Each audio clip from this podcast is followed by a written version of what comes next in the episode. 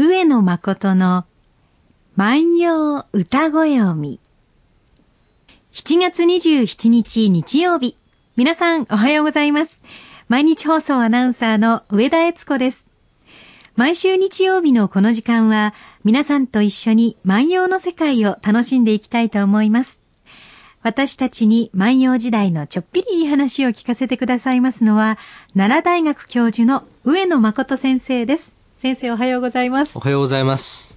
もう世の中は夏休みに入りましたよね。はいはい、長い楽しい夏休みですが、はい、先生何か夏らしいことしました？あのね、はい、この前私コンビニエンスストアに行きましてね、えー、はいえー、夏にもバレンタインデーがあるということを知りました。えー、本当ですか？はい。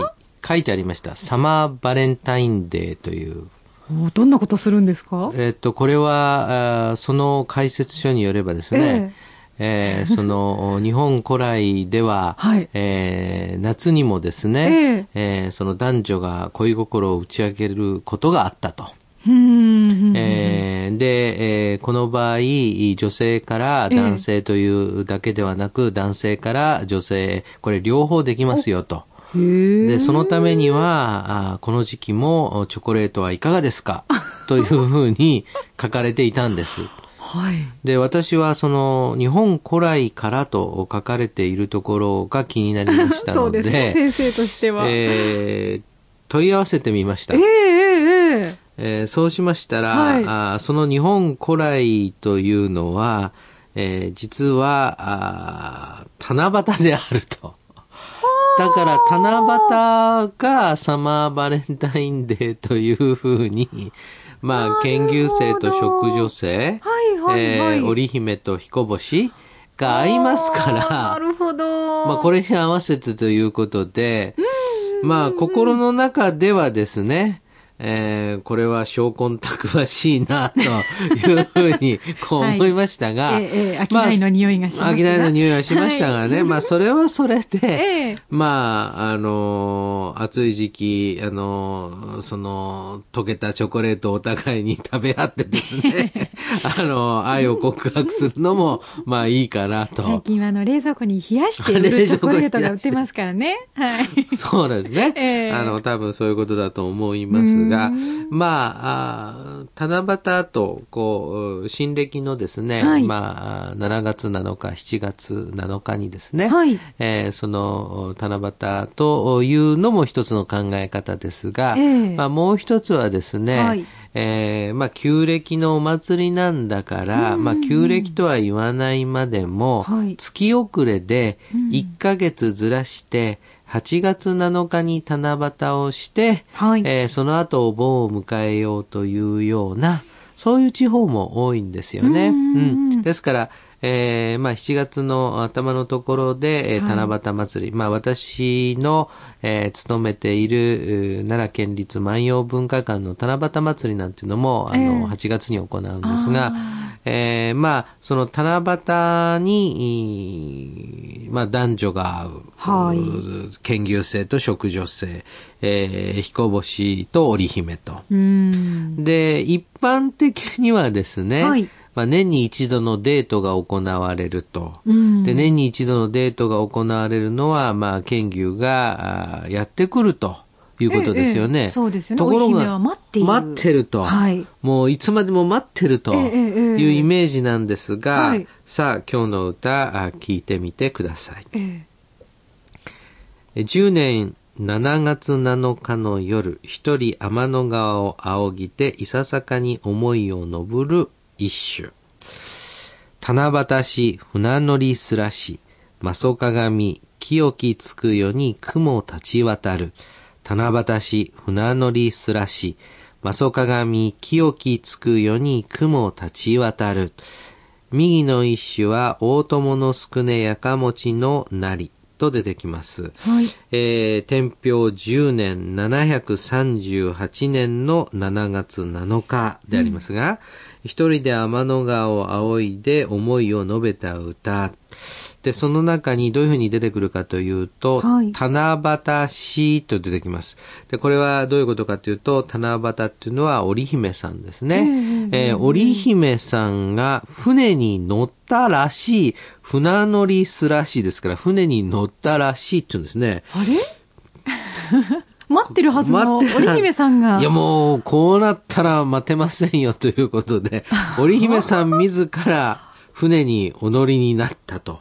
いうことですね。はい。で、魔装鏡は清きにかかる枕言葉ですから、えー、えー、鏡はあ磨けば磨くほど清らかになる。磨けば磨くほど清らかになりますから、え清らかな鏡のことを魔装鏡、マスミの鏡というんですね。真に澄んだ鏡と。うん書くんですね。うんえですからもう綺麗な鏡。はい。えー、それは清らかですから、清らかなつくように。それぐらい綺麗な月よ。そうなんですね。はい、綺麗なつくように、雲立ち渡ると出てくるわけですね。うん、えー、清らかな月夜に雲が立ち渡るということですから、この場合の雲は何かというと、はい、これは雲は波なんでしょう。うんうんうんうん、ですからね、うん、空を見ていて大友のやかもちはね、はい、ああ、これはね、えー、食女がね、船に乗ったようだななぜか。それはね、その、雲がね、えー、こんなにね、たくさんね、立ち渡っているよ。これは波だよ。ということはね、あの月は船だっていうふうに言ってるわけですね。あじゃあ荒波の中を織姫さんが 船に乗って行く。勇敢な姿ですね。でもこれひょっとするとね、えー、あの、剣牛さんはね、はい、えー、彦星さんはね、えー、もう船に乗って訪ねてきてるわけでしょ。この場合、あの、行き違いになりませんかね。そうですよね。あーっていう、あの、行ったけど会えなかったとかね。年に一度のチャンスなのに、すれ違ってってしまうかもしれません、ね、これね、当時は多分ね、携帯電話もおそらくないでしょうからね。あの、あんた、あんた普通だったらね、待つことになってるんじゃないの？なんてこともないですし、これ、なかなかね、難しいことだとは思うんですが、まあよく言われていることなんですけどね。えー、うん。まあ日本の七夕伝説、七夕の起源というのは中国なんですね。はいえ。ー、で、その中国から七夕の話が伝わってくる。はい、で伝伝わってくる中で、その日本人がですね、まあ勝手にいろいろ解釈するところがあるわけですね。いや、これは来るだけじゃなくて行くのはあってもいいんじゃないかとかですね。その人の恋愛感が含まれそうですね。まああるわけです、あるわけです。そうするとね、はい、そういうものの中で、まあ日本化した七夕伝説というふうに言われるんですが、うん、そういうものの一つの例として、まあよくね、はい、あの、挙げられまして、まあ我々もね、うん。まあ、歌というものをよく読んでみると、うん、えー、その我々が考えているものと違うものがあるとい。うことを説明するときに、まあ、よく使う歌で、しかもこれが、えー、天平10年738年のやかもちの歌ですから、えーまあ、やかもちもそういう話を知っていたと。はいはいはい、で、今ね、例えばね、七夕にね、雨が降る。えーいや、せっかく七夕なのにね、雨が降る。うん、でそうすると大体どういうふうに説明するかというとね、はい、これは、えー、七夕の涙雨だよと。もう、その年に一度ね、会えてね、えー、もうその時はいいんだけど。うん。人よ限りですからね。人よ限りですからね。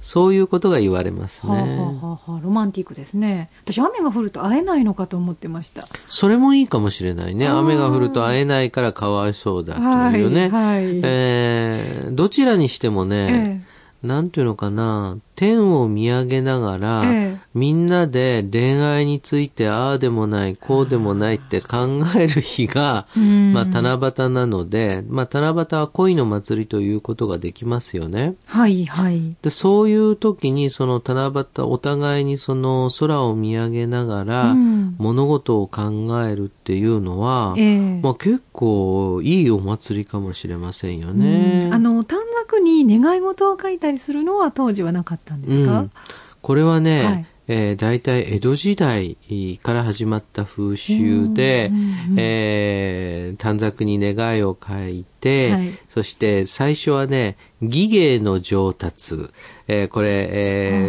ー、筆がうまくなりますように、習字がうまくなりますように。今だったら勉強ができるようになりますように、うん、女の人だったら織物がね、うまく織れますように、とかね、そういうようなものから始まっていって、願い事を、まあ、書くと。笹の葉に吊るしたんですか？そうなんです、そうなんです。で、これがね、まあ、えー、今年のね、洞爺湖サミットではね、はい、えー、その世界平和をみんなでね、祈ろうじゃないかということで、各国首脳がね、えー、英語やらで皆さん書いてくださってましたね。書きましたよね。書きましたよね。えー、まあ、そういうことで言うと、はい、その天を見上げて理想や願い、というようなものを、その思い出す日、はい、まあ、我々ね、日常生活ではね、地面ばっかり見てね、お金が落ちてないかとかね、えー、どうしようかとか思ってる時に、うん、たまにはね、はい、まあ星空を見上げて、えー、そしてその思いを馳せるということも、はい、そうすると、じゃあ星って何っていうと、星っていうと、うん、理想を表す、象徴するものですよね。で、そういうことをこう思う日なのかな。なるほど。でそのちょっと後にお盆がやってくる、うん、また昔を昔先祖さんのことを思うっていうのもなんかつながってますね。そうですね。あの七夕とお盆というのは一続きの行事で、えー、はい、えー、これがその次の段階としては秋の収穫祭につながっていく一連のね、まあ行事であるというような、あの民族学のね学説もあるくらいなんですね。ということはね、七夕っていうのは秋を感じさせるお祭りですので、えー、えー、これは七夕は、あ秋の季語なんですよ。俳句で言うと。ですか？うん、これね、受験生の皆さんね、これ引っ掛け問題でよく出るんです。暑いさなかこれね、七夕の季語はいつの季語ですかって春夏秋冬書いてあって、はい、ああいう絵をでこう選ばせられるんですよね。えー、その時にね、みんなね、夏ってってするするんですよ、はい、違うんですよね。これね、えー、その秋なんて、あの、旧暦の7月は秋なんです。毎日暑いですが、もう秋の入り口に立ってるんですね。もう秋の入りですから、もう8月に入ったら秋だと考えましょう。はい。そう考えた方が、慰めになります。はい、そうですね。七夕し、船乗りすらし、まそかがみ、清きつくよに、雲立ち渡る。織姫が船に乗ったらしい。清らかな月夜に雲が立ち渡ったから。今日は牧野17、3900番の歌をご紹介しました。さあ皆さんも上野先生に聞いてみたいことや番組の感想など何でもお寄せいただきたいと思います。番組でご紹介させていただいた方には番組特製ポーチをプレゼントいたします。宛先は郵便番号530-8304毎日放送ラジオ上野誠の万葉歌子読みの係まで。メールアドレスは歌子読みアットマーク mbs1179.com 歌子読みアットマーク mbs1179.com です。それではもうしばらく暑い日々、皆さんお元気にお過ごしくださいね。また来週お会いしましょう。さよなら。さよなら。